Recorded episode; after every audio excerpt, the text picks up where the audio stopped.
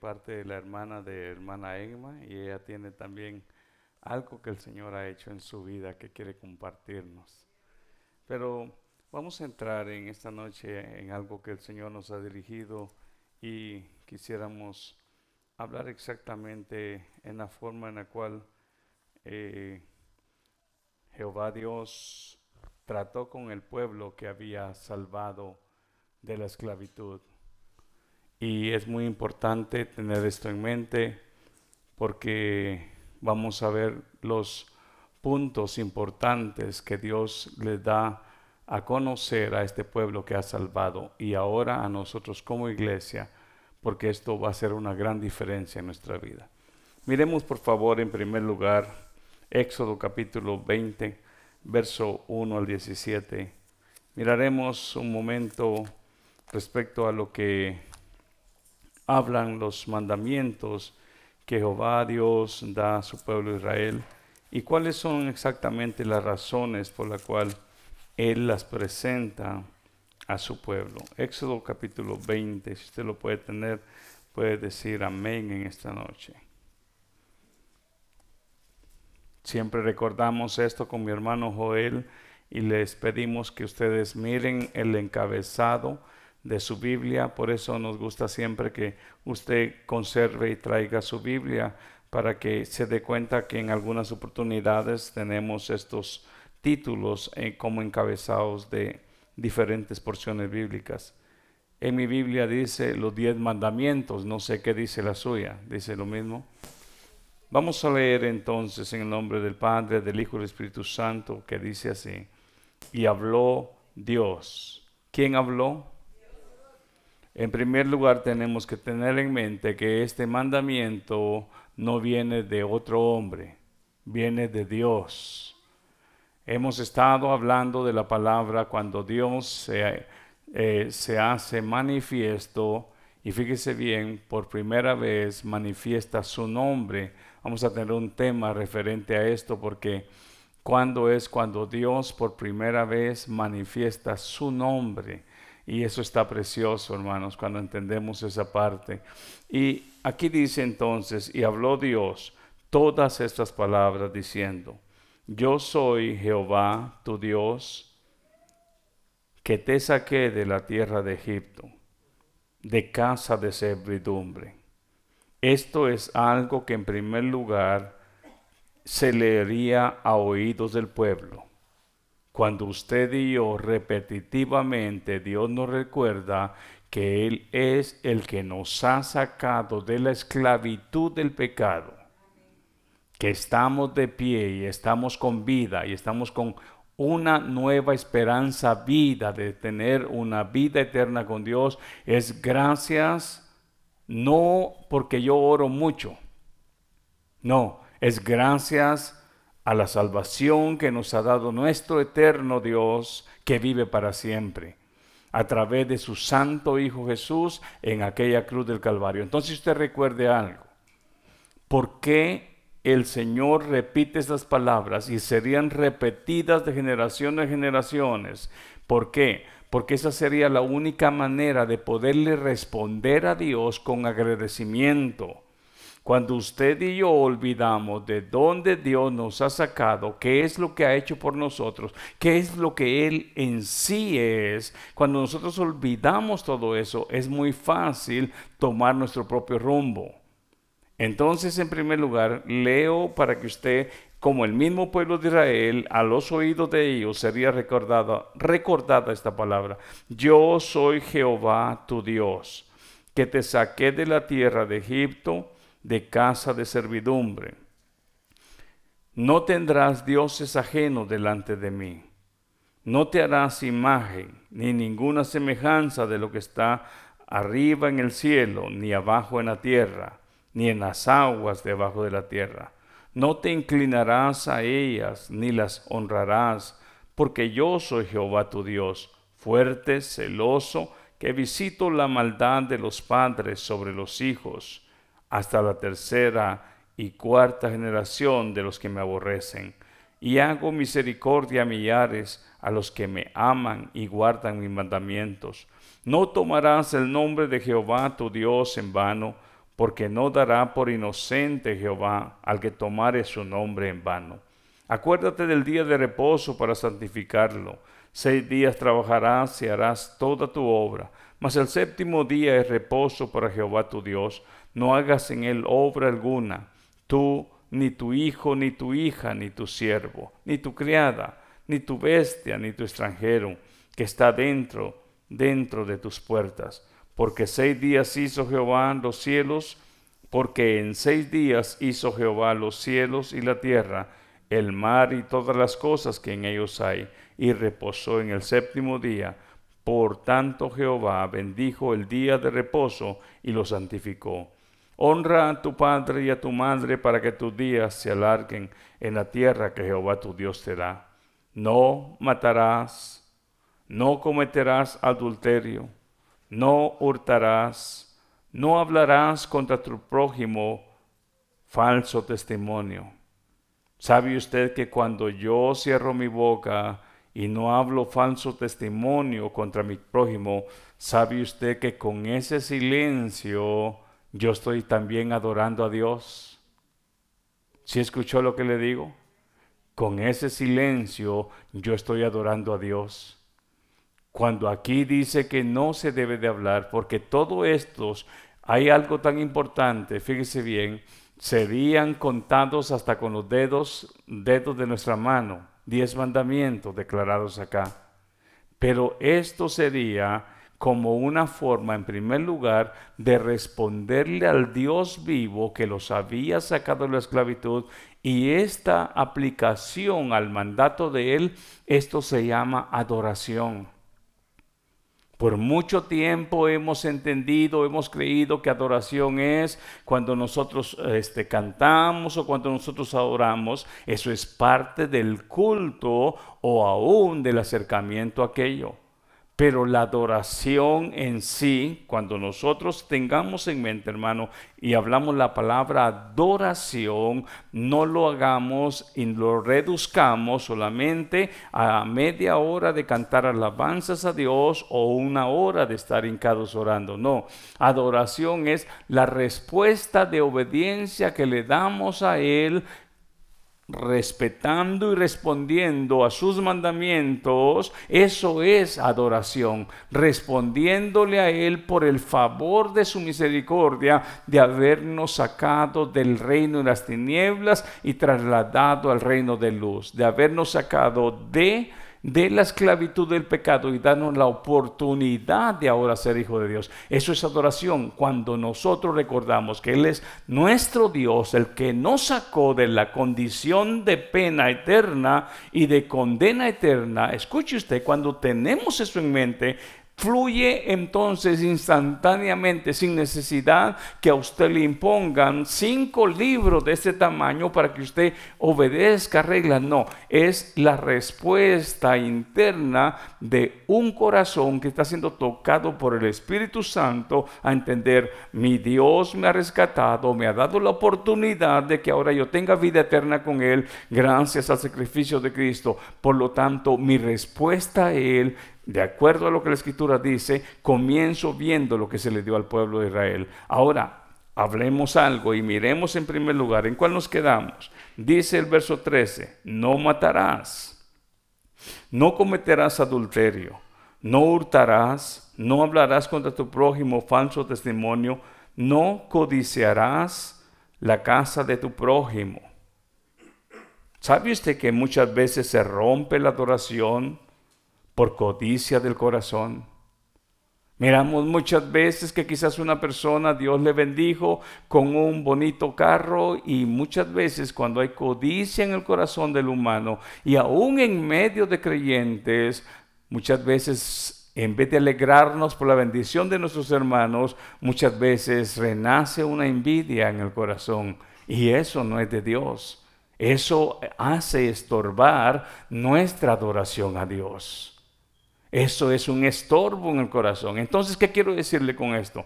Estos mandamientos lo que iba a hacer es provocar que en la vida diaria del pueblo ahora se convirtiera en un continuo, escuche usted bien, en un continuo caminar en adoración a Dios.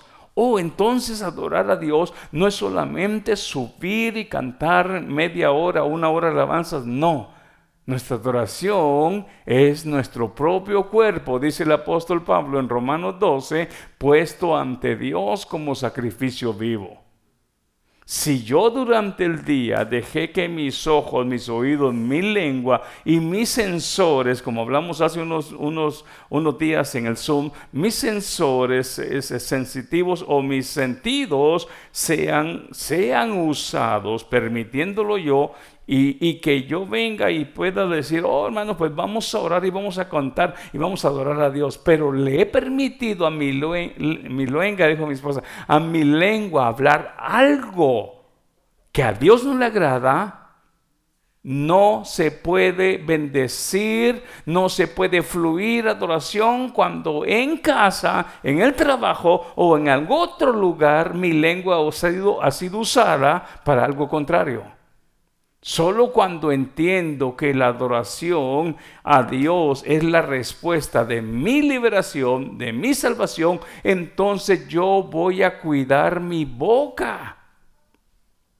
Y voy a cuidar mi caminar, y voy a cuidar mi conducta, y voy a entender que lo que dice aquí, no matarás, no cometerás adulterio, no hurtarás, no hablarás contra tu prójimo, falso testimonio, no codiciarás la casa de tu prójimo, no codiciarás la mujer de tu prójimo, ni su siervo, ni su criada, ni su buey, ni su asno, ni cosa alguna de tu prójimo. Si usted se da cuenta entonces en este verso hasta el 17, podemos darnos cuenta de algo tan hermoso.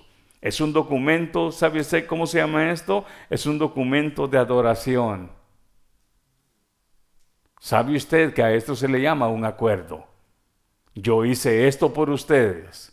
Este es mi pacto. Pero en alguna oportunidad Jehová dijo, Israel anuló, Israel que dice, no tomó en cuenta mi pacto. Ahora, en el tiempo presente y en el nuevo pacto también hay, como dijo hermano, cláusulas que nos demanda a nosotros y nos explica cuál es la forma de adorar a Dios. Quizás algunos rituales mencionándose en el Antiguo Testamento no los podemos traer al presente porque no estamos en un tabernáculo como en aquellos tiempos, ya no podemos, ya no hay necesidad de matar el cordero porque ya Cristo hizo esa labor en la cruz del Calvario. Pero la adoración genuina de los diez mandamientos sigue estando en pie. Si usted se da cuenta en esto, aquí es donde nos damos nosotros la idea que es un documento de adoración. Y lo que comienza en primer lugar dice, yo soy Jehová tu Dios que te saqué. Si nosotros tenemos eso en mente, que somos libres, libres. Alguien ha estado en, alguna, en algún momento en una cárcel, quizás no muchos, quizás alguno. Pero déjeme decirle, y he repetido esto en alguna oportunidad, hace años, muchos años, Dios nos permitía tener este, un programa en Par Boulevard, en la cárcel, y durante estábamos enseñando esa noche en ese lugar, a una persona le llegó una llamada que su liberación había sido declarada y en ese momento, hermano, cuando él tenía el teléfono comenzó a brincar de alegría. Y la emoción de saber que esa noche salía, a él, hermano, nos contagió con su alegría.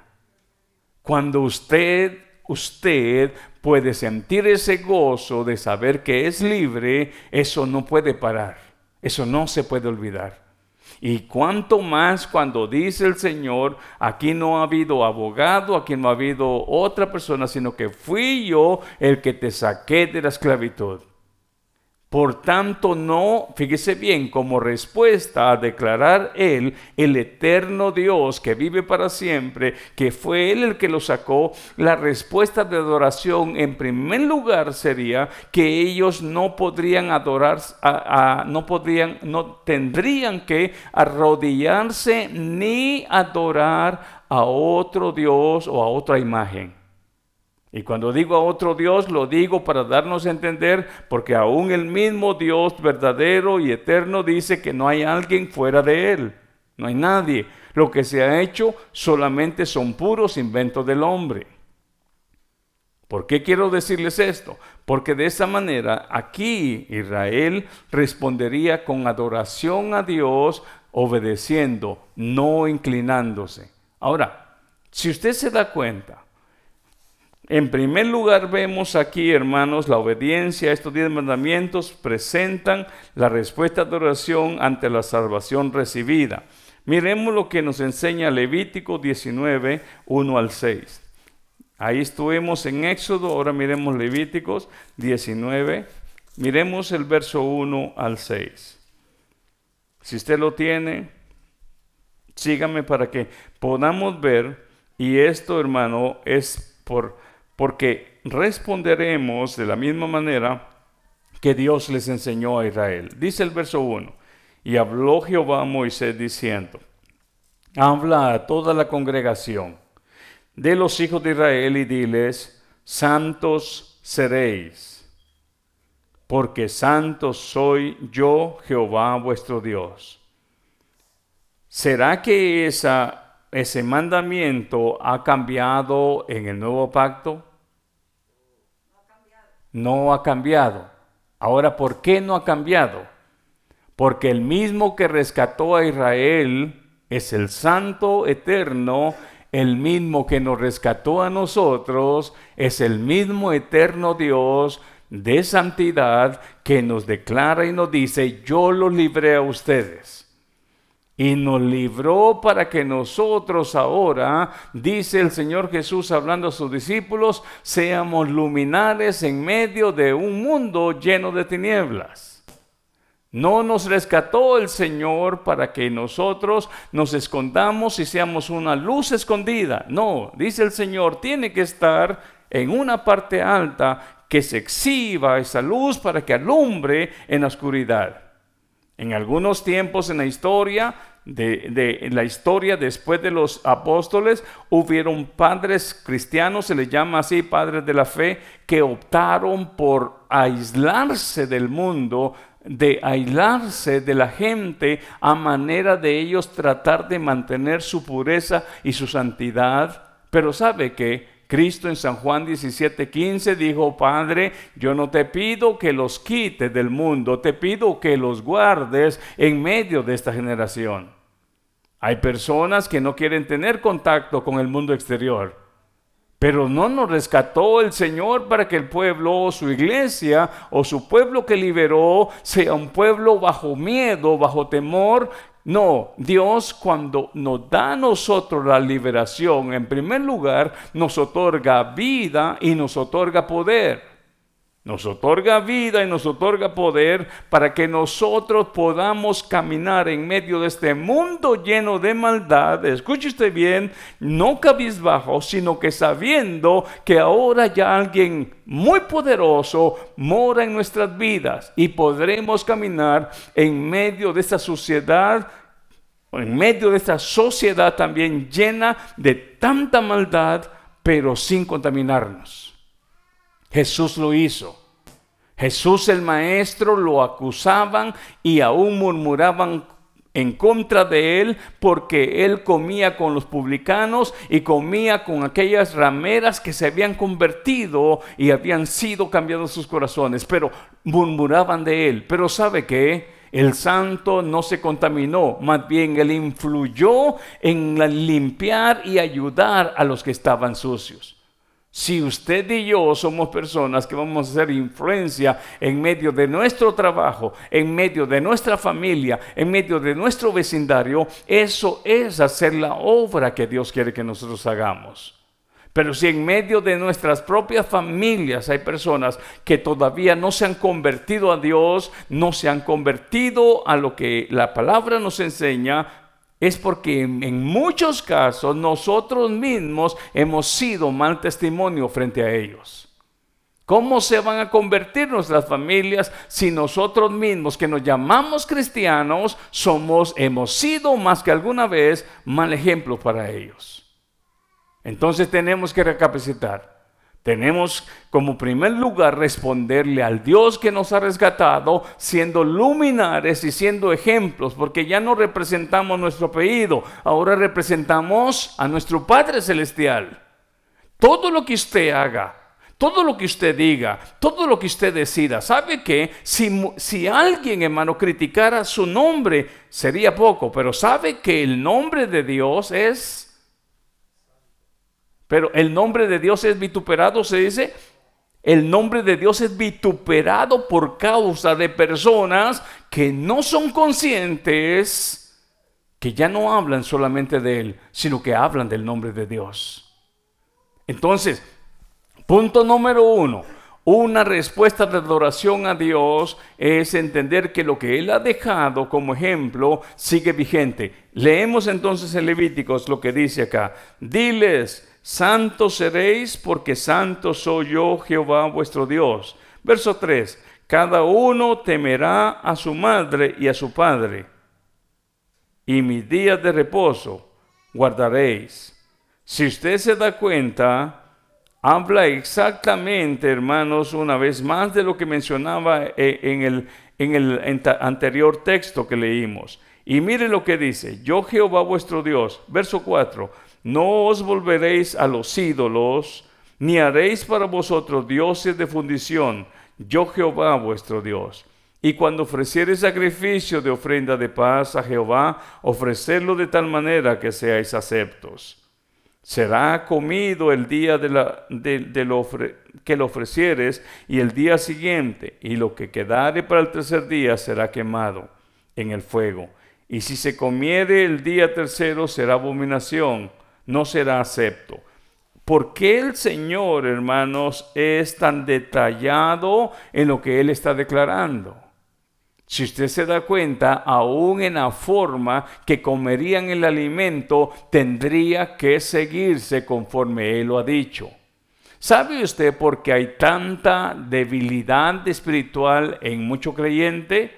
Porque quiere vivir la vida cristiana como bien le parezca.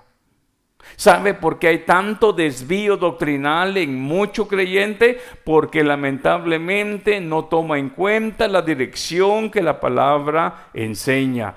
Piensa que vivir la vida cristiana es a su forma, a su manera y a su idea. No, no. Para eso Jesús declaró que en la gran comisión ir a todo el mundo y predicar el Evangelio a toda criatura y luego añade lo que hemos estado hablando, enseñándoles, vayan y hagan discípulos y enséñenles que guarde lo que yo les he enseñado a ustedes, que ellos también logren alcanzar la misma capacidad de comprensión que ustedes han entendido. Entonces yo quiero decirles algo. Muchas veces se vive la vida cristiana y, se vive la vida cristiana de la manera muchas veces como nosotros menciona en el tiempo de los jueces. Cada quien dice vivía como bien le parecía, porque no había rey en Israel. Pero nosotros tenemos un rey. ¿Tiene usted un rey? Si usted no tiene un rey, usted no puede hacer la oración o, eh, simbólica o de ejemplo que Cristo enseñó. El Señor Jesús dice, vénganos tú, tu reino, y hágase, hágase tu voluntad. Si usted se da cuenta, entonces nosotros tenemos que tener en mente que esta palabra también es para nosotros. Aquí entonces miramos, hermanos, miramos el libro del pacto. Mire lo que dice Éxodo 21.1. Regresamos a Éxodo una vez más y miraremos este, lo que la escritura nos habla para que en esta noche nosotros nos demos la idea, iglesia, que al reunirnos en este lugar lo hacemos para dar gracias a Dios por el entendimiento que Él nos da para que podamos nosotros tener en mente qué es lo que significa adorar a Dios. El libro del pacto, Éxodo 21.1. ¿Lo tiene usted? Mire lo que enseña acá en, Éxodo 21, verso 1. Estas son las, ¿qué dice? Instrucciones, dice el suyo hermano. Amén. Eso es lo que quería oír. En la mía dice leyes. ¿Alguien más dice ahí algo diferente? Ordenanzas. Oiga, dice, estas son las leyes, las ordenanzas. ¿Y qué más decía usted, hermano? Instrucciones. ¿Le gusta a usted seguir instrucciones? ¿Solo uno? ¿Sabe que por alguna razón el Señor dejó un verso en uno de los salmos cuando habla de su pueblo, a su propio pueblo y dice, no sean como el mulo que tienen que ponerle freno y calvestro para obedecer. Algunas veces nosotros, Dios nos ha tenido que tratar como mulos y duele. Y duele porque a veces queremos llevar nuestro propio rumbo porque no nos gusta seguir instrucciones. No nos gusta seguir ordenanzas. No nos gusta seguir leyes. En nuestro ADN hay una rebelión que si no dejamos que el Espíritu Santo la gobierne, nuestro instinto es el que va a gobernar nuestras acciones. Y déjeme decirle, iglesia, que nosotros tenemos, y vamos a usarlo así, vamos a usarlo bajo la idea que dice el siervo Pablo cuando habla del hombre natural y aún menciona animal. Y cuando hablamos del hombre terrestre o natural, Estamos hablando que ese hombre natural está lleno de instintos que muchas veces, ahí es donde se cumple el siervo, lo que el, apóstol Pablo dice en Romanos 7, hay cosas que no quiero hacer y termino haciendo. ¿Por qué? Porque a veces no dejamos que Dios gobierne nuestro instinto humano y terminamos haciendo lo que queremos bajo el movimiento de nuestro instinto y no de lo que espiritualmente quisiéramos. Pero ¿cómo sucede entonces el cambio? Cuando entendemos que el mandamiento, la ordenanza y qué más, ¿qué más dijimos? Y las instrucciones son necesarias para una adoración genuina. ¿Queremos ser nosotros adoradores que adoren a Dios en espíritu y verdad? O voy a usar esta palabra que es muy dura. O queremos ser aquellos que digan, Señor, pero si nosotros te adoramos, echamos fuera demonios, este, eh, oramos y sanaron, pero dirá el Señor, pero no te conozco. Señor, pero si yo era el que estaba en aquella iglesia de miles, hombre, y cuando oraban muchos sanaban, ¿y qué? Yo no vi tu adoración. No había obediencia en ti. Entonces escuche algo, hermanos. Esto lo que nos trae a nosotros es que tenemos que tener en mente que ese, ese momento en el cual el Señor Jesús relata, eso será triste para aquellas personas. El Señor dice, nunca te conocí. Entonces podamos analizar nuestra vida, hermanos, si le estamos respondiendo a Dios con la adoración que Él está diciendo verdaderamente. Él, Él es un adorador, ella es una adoradora, pero ¿cómo se puede ver en sí ¿O cómo puede Dios ver que mi presentación ante Él es genuina? Que mi acercamiento a Él es verdad. Solo cuando comprendo en primer lugar que Él me sacó y que Él es mi Dios y que Él merece una respuesta de obediencia que en otras palabras se convierte en una acción de adoración a Él. Entonces observe usted que dice el verso 21. Estas son las leyes que les, que les propondrás. Si comprare siervo hebreo, seis años servirá, mas al séptimo saldrá libre cuando dice de balde es que lo dejarás ir. Aquí estamos viendo leyes sobre los esclavos. ¿Por qué es que Dios entra al diario vivir del, pueblo para también que en esto se, se manifestaría adoración a Él? Es que sabe qué, hermano. Yo podría ser el mejor predicador, el mejor músico, el mejor diácono, el mejor maestro, pero si allá afuera mi trabajo es ser vendedor de carros y yo soy un tramposo, yo estoy torciendo mi vida y yo no estoy presentando un sacrificio vivo al Señor. En otras palabras, nuestra vida cotidiana tiene que ver con nuestra adoración a Dios. Estoy trabajando, este, estoy cobrando 10 horas en mi, en, mi en mi compañía, pero trabajo 3, estoy robando las otras. En otras palabras, cuando Dios dice sean santos, está hablando que no solamente sería cuando se reúnan en el tabernáculo. No, no son ahora, si trasladamos esa acción, no son solamente la hora y media que estamos acá. Es bien fácil poner una cara que manifiesta piedad en hora y media. Pero ¿qué del resto? ¿Qué es la cara que conoce mi esposa? ¿Qué es la cara que conocen mis hijos? ¿Qué de la cara que conoce mi vecino? ¿Qué de la cara que conoce mi jefe en mi trabajo? ¿Qué de la cara que conocen mis compañeros de trabajo? ¿Qué de la cara que conoce mi suegra? Hay nueras que no se pueden ver con la suegra. Hay yernos que no se pueden ver con la suegra. O sea, si usted se da cuenta entonces, hay algo muy importante y ahorita voy a seguir, pero quiero darle una lista de algo que el Señor me dirigía para que en esta noche usted lo pueda ver. Ahí se manifestaría en esta obediencia, si usted quiere notarlo, santidad de la vida personal del que ha sido liberado. Oiga bien, santidad de la vida personal de aquel que ha sido liberado. Allí, en esa respuesta. Aquí miramos una ley de esclavos, pero esto tiene que, si lo aplicamos en nuestra vida, estamos hablando de todos los negocios que llevamos a cabo en la vida. Nuestras tareas, todo lo que hacemos. Entonces, santidad de la vida personal del liberado. La santidad también de la comunidad.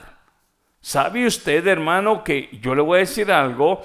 en esta respuesta, su santidad, su limpieza, colabora con la pureza de la iglesia. Pero si en medio del pueblo hay impurezas, hay críticas, hay chismes, hay trampas. Le presté al hermano Joel, hermano, tengo necesidad, présteme 200 dólares y, se, se los pago en dos semanas y ya pasaron dos años y yo no le pagué. Hay lamentablemente mentira en medio del pueblo. Y eso no puede suceder. Ahora, escuche usted algo se comienza lamentablemente a ensuciar la santidad, la pureza de la comunidad. Solo cuando yo no entiendo que todo eso tiene que ver con mi adoración a Dios, entonces ah, no importa, el hermano tiene dinero eh, y, y ya se le olvidó, hermano, présteme otra vez. ¿Sabe qué? La palabra nos enseña que debemos de socorrer al necesitado pero también no se puede aprovechar de su hermano porque eso es estorbar su adoración. Y no solamente su adoración, es estorbar su testimonio. ¿Por qué es que aplico a esto? Entonces, mire, la santidad de la comunidad, también la santidad de la adoración. Cuando hablamos de la santidad de la adoración, implica como dije al principio, nuestro diario vivir y también la santidad en el culto. ¿Qué es la santidad en el culto? Todos aquel, aquel programa que se hace cuando nos reunimos como congregación, como santidad, hasta para recibir a alguien allá para acomodar su carro. Y sabe usted que también debe de, debe de haber santidad aún para estacionarse. No, es que yo quiero de este lado y si a mí no me da de este lado, yo me voy. Aún para eso se necesita un carácter santo para decir, sabes que hermano, ya se llenó el estacionamiento, pero sabes qué, qué tal si te buscamos allá del lado de la tienda, hay un espacio. No, es que me queda muy lejos. Aún para eso se necesita santidad. Quizás algunas veces no hemos visto, quizás a veces hemos visto como algo sin importancia, pero sabe que Aún el que está en la puerta necesita santidad para recibir con amabilidad y con respeto a cada persona que llega. Quizás, hermano, por algún momento pensamos que la adoración era solamente la hora de cantar y orar. No, es nuestra vida. Y por eso venía aquí a este punto. Entonces, mire bien, santidad en la adoración y también, hermanos, santidad del sacerdocio. ¿Cómo deberían de ser los sacerdotes según Dios, según el plan de Dios? Deberían de ser personas desordenadas? ¿Deberían de ser ellos personas que abusaban del vino? No. Ellos cuando se presentaban delante de Dios en adoración, ellos no podían ni siquiera comer cuestiones del fruto de la vid, para que usted se dé cuenta. En otras palabras, ellos no tendrían que tener ningún contacto con algo de la misma forma que se preparaba aquel, aquel que en la Biblia se describe como un nazareo un nazareo o alguien que hacía votos, en alguna oportunidad lo vamos a hablar de eso, que hacía votos de santidad para con Dios, él no debería de tomar vino, no debería aún ni de pasar navaja en su cabeza. ¿Ah? Su barba, tendría, hermano, cierta dedicación en esa consagración. Entonces observe usted algo, cuando hablamos de santidad en el sacerdocio, ellos deberían de santificarse, purificar su vida para que la manera en la cual cuando ellos presentaban los sacrificios, aquello también fuera limpio. Entonces aquí es una santificación en comunidad. No, dirían muchos, que ore el pastor, que ayune el pastor y que él se consagre. Pero sabe que no era la tarea solamente de Moisés, era de Moisés, de los sacerdotes y del pueblo para que Dios hiciera una manifestación de poder en medio del pueblo. ¿Sabe qué es lo que pasó en muchas ocasiones cuando uno del pueblo se rebelaba? Dios paraba el movimiento. Y cuando Él para el movimiento, Él trata el asunto que está estorbando en medio del pueblo. En alguna oportunidad se levanta María, la hermana de Moisés, murmurando en contra de Moisés y Aarón murmurando en contra de Aarón y Dios para, para el momento y lo llama. Y lo primero que pasa es que a María le aparece lepra por estar murmurando en contra de Moisés. ¿Y cuál era la murmuración de ellos? Diciendo que acaso nosotros no podemos tener el mismo puesto que él tiene. ¿Quién lo ha puesto a él de líder? ¿Sabe qué, hermanos? Dios dice, espérense, paremos, paremos la caminata, vamos a arreglar este asunto. María se da cuenta que ella no puede murmurar en contra del siervo. En otra oportunidad también aparece la rebelión de Coré diciendo, bueno, Moisés nos trajo acá para morir, levantemos este un, un, equipo de gente y regresemos a dónde. Querían regresar a Egipto. Ahí Dios trató con aquel hombre rebelde porque él mantiene su pureza en medio del pueblo. Y él no permite rebeldía en medio del pueblo. Y cuando Coré se levanta y por la rebelión de Coré, Dios manda un juicio en contra de él y toda su familia. Y no solamente su familia, eran ellos levitas y más levitas le acompañaron. Y miles de personas murieron por esa, por esa, por esa rebelión. Si usted ha leído la historia, él y muchos más en ese campamento, la tierra se abrió y se los tragó. Y los que vieron que eso pasó y murmuraron, también Dios trató con ellos. ¿Qué quiero decirles entonces? Qué tan importante entonces es que en la adoración tenemos que entender que todo lo que yo haga delante de Dios y delante de las personas tiene es tomado en cuenta, para bien o para o para mal. Si usted se da cuenta entonces, vemos la importancia de la santidad del sacerdocio, también la santidad del tabernáculo. ¿Cómo usted se imagina ese tabernáculo? ¿Han leído usted las maneras y las formas en las cuales Dios le mandó a los levitas que deberían de guardar todos los utensilios del lugar santísimo? Cuando usted se da cuenta el detalle y aún en la forma que Dios le mandó a Moisés cuando hizo el arca y cuando mandó a ponerle esas varas de acacia forradas de oro, era una de las formas en la cual ellos no podrían tocar ese, ese, ese ¿cómo se llama? Ese, el, la caja. El arca del pacto. Ellos no podrían tocarlo, pero podían sujetarlo de esas varas para conducirlo de un lugar a otro y no tocar el arca. Entonces, no se trata que es a mi modo. A Moisés desde el primer encuentro le dice Moisés, el lugar que pisas, santo es. Quítate las sandalias de tus pies, porque el lugar que pisas, santo es.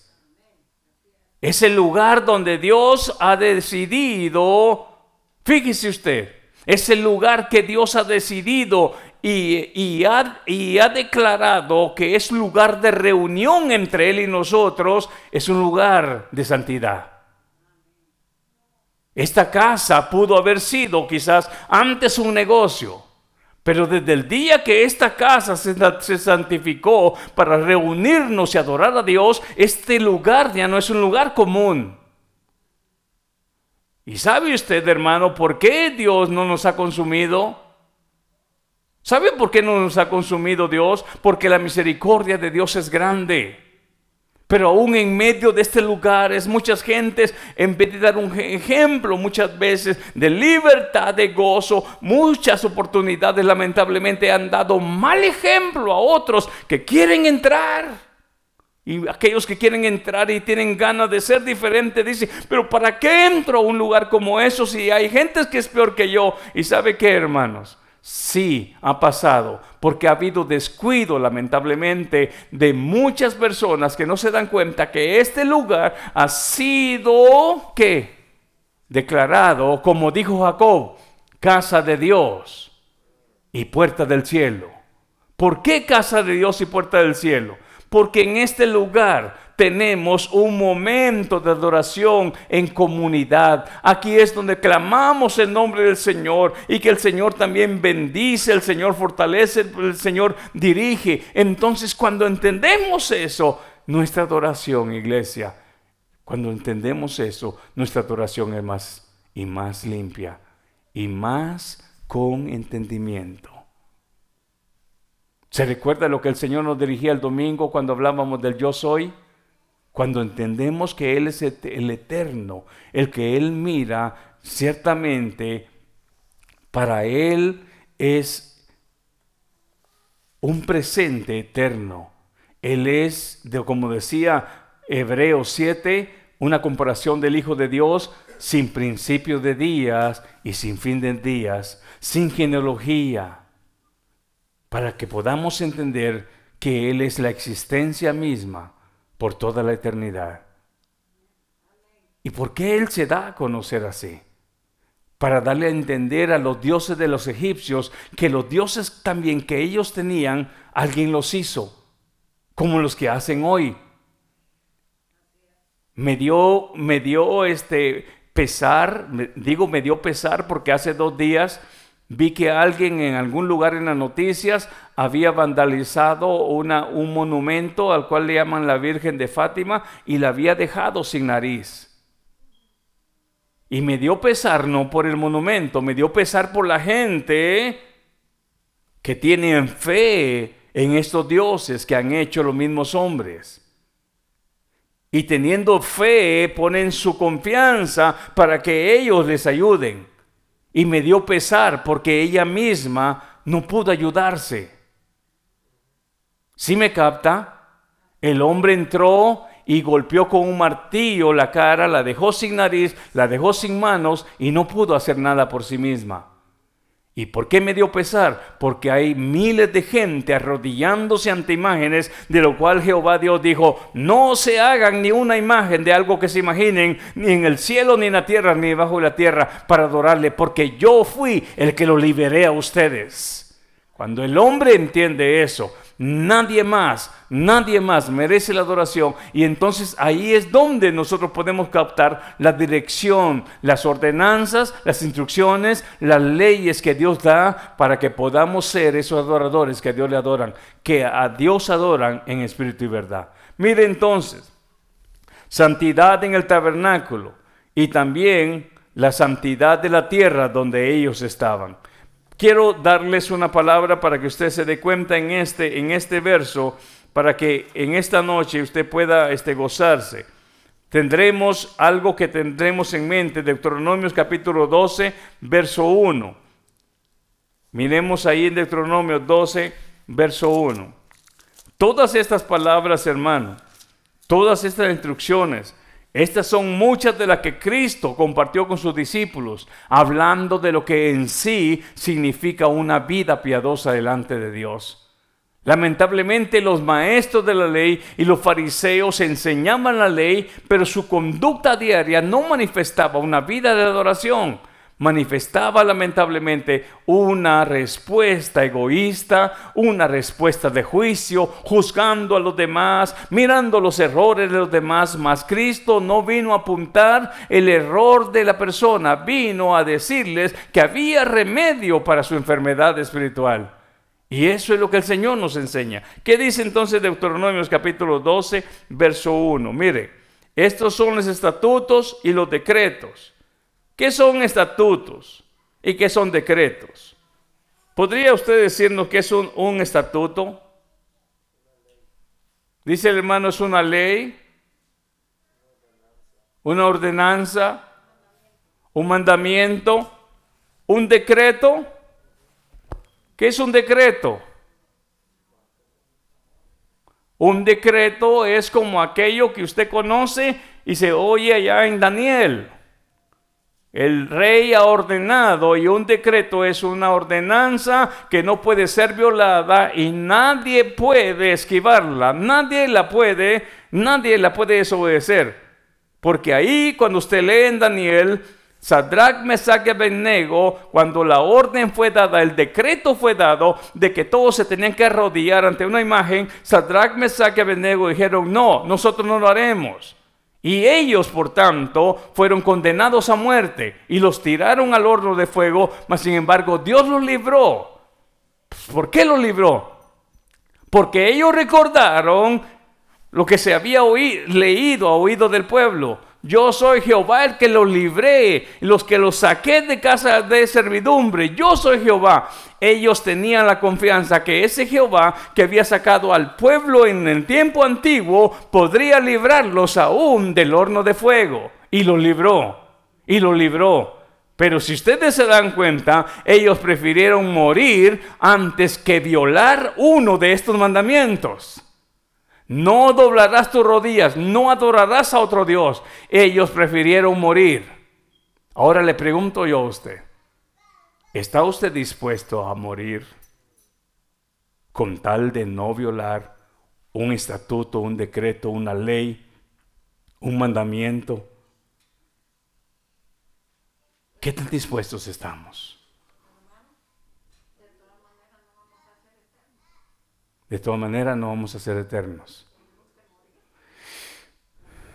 Y aquel que persevere... Eh, y al polvo volveremos. Pero amamos mucho esta, esta piel.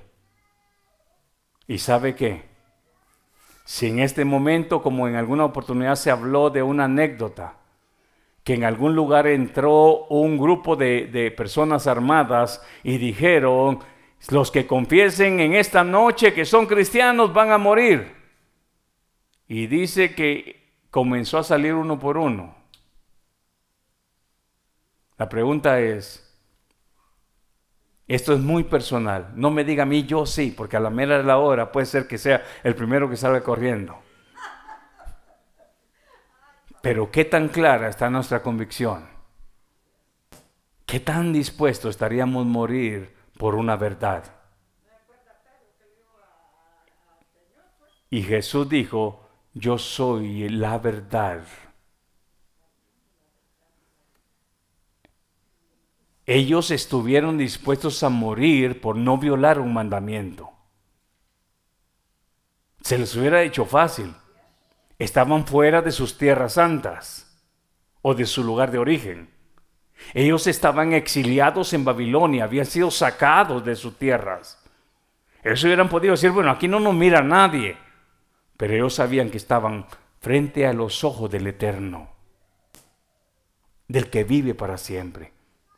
Y prefirieron morir antes que violar una ley.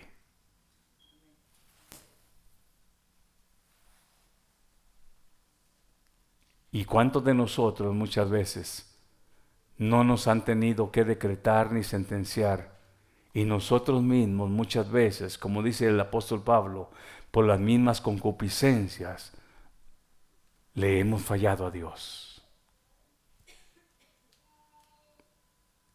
Y como decía la hermana de Mano Wilmer en la respuesta del miércoles, muchas veces le echamos la culpa al diablo o le echamos la culpa a los demás y muchas veces no aceptamos nuestras propias decisiones. Y más que alguna vez, los presentes, más que alguna vez, nos hemos equivocado. ¿Y sabe qué? Esa es la excusa, sierva, que hemos dado. Y en esa nos queremos esconder. Somos humanos, pero lo que somos, hemos sido faltantes a poner nuestro oído a lo que Dios dijo, esto no. Se necesita ir tres años a estudiar teología para entender, no matarás. Se necesita ir tres años a estudiar teología para entender, no adulterarás. Se necesita, no. No. Ese no es tan claro que nadie tiene excusa. Si como personas o aún creyentes se ha caído en robar, en adulterar, en aún este, dar falso testimonio es porque sabiendo lo que Dios dijo, hemos hecho lo que hemos querido. ¿Sí o no? Y ahí es donde solamente saben que hermanos, si no es el Espíritu Santo que nos vuelve a poner en el carril, como el GPS, ¿verdad? reubicando. Si no es Él el que nos vuelve a reubicar, reubicar nuestro rumbo, sigue como lo que habla Romanos 1.27, cada vez más para adentro. Y por no haber tomado en cuenta a Dios, entraron a una mente depravada que cada día se va más y más y más a lo profundo. Hasta perder la sensación o cordura, diciendo Dios, los abandoné a sus deseos. Les dije no, pero ellos dijeron sí, no queremos restricciones.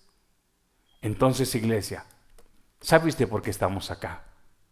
Porque Él nos rescató y a través de su palabra y a través de su Espíritu Santo, lo que Él quiere hacer en nosotros es que ahora, por Él, podamos responderle en obediencia y en adoración, haciendo lo que por nosotros mismos no podemos. La pregunta es, pero si hay intención en querer agradar a Dios, queremos agradar a Dios. Estamos viendo todo el entorno para saber en lo que quizás más alguna vez, por descuido, por ignorancia o por rebeldía, le hemos fallado al Dios que nos libró y nos rescató. Esta noche oremos al Señor, Padre que estás en el cielo.